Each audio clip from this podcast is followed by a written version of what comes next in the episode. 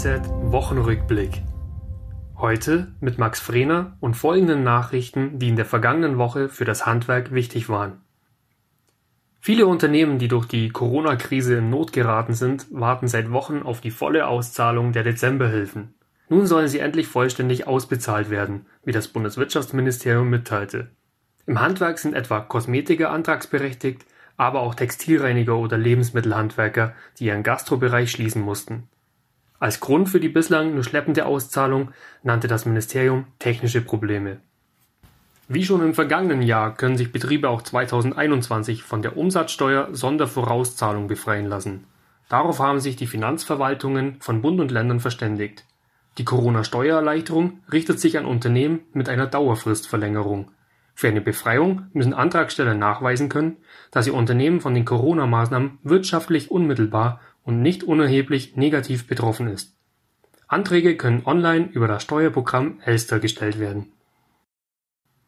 Die Bundesregierung hat das sogenannte Flottenaustauschprogramm an den Start gebracht.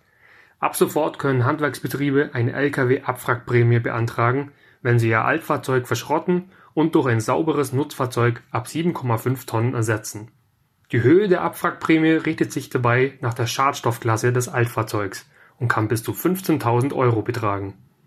Zudem ist ein Aufschlag von bis zu 5.000 Euro möglich, wenn das neue Fahrzeug mit sogenannter intelligenter Trailer-Technologie ausgestattet ist. Anträge können bis zum 15. April beim Bundesamt für Güterverkehr gestellt werden.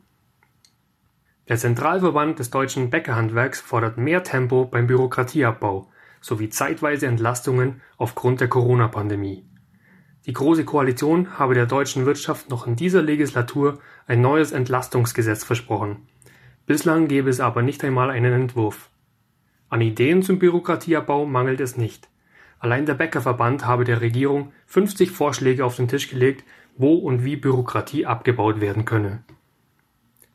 In den kommenden Wochen will die Begebau rund drei Millionen FFP2-Masken an ihre Versicherten ausgeben.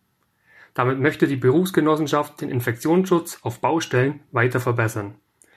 Vor Ort will die Begebau außerdem individuelle Tragehinweise geben und über entsprechende gesetzliche Vorgaben informieren. Über eine kostenfreie Hotline können sich Unternehmen und Versicherte schon jetzt zum Thema Masken informieren lassen Weitere Nachrichten für das Handwerk sowie praktische Hilfen für Unternehmer finden Sie immer auf dhz.net oder in unserem kostenlosen Newsletter